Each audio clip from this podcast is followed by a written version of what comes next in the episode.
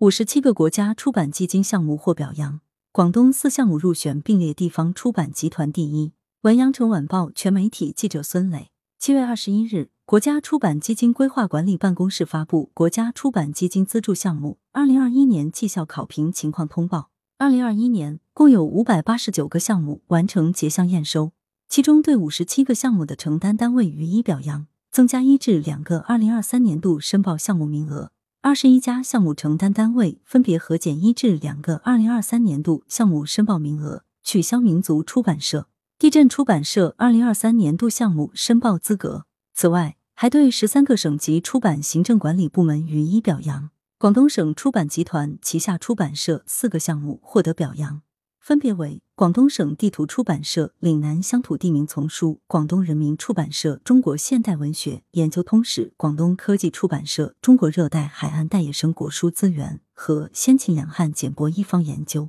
此次的奖惩力度加大，主要体现在两个方面：一是奖惩单位的数量增加，二零一九年表扬了五十八个优秀项目的承担单位，但仅对其中三十个特别优秀。项目的承担单位分别增加一个二零二一年度申报项目名额的奖励，对项目实施不利的七个项目承担单位给予核减一个二零二一年度申报项目名额的处罚。二零二零年表扬了五十家项目承担单位，并全部给予增加一个申报项目名额的奖励，对项目实施不利的十家项目承担单位分别核减一个二零二二年度申报项目名额，取消一家单位二零二二年度的申报资格。二是增减项目的名额增加，此前两年增加或核减的项目申报名额均为一个，今年对于部分承担单位增加或核减了两个项目申报名额。国家出版基金是继自然科学基金、哲学社会科学基金之后，我国第三个常设的国家级文化基金。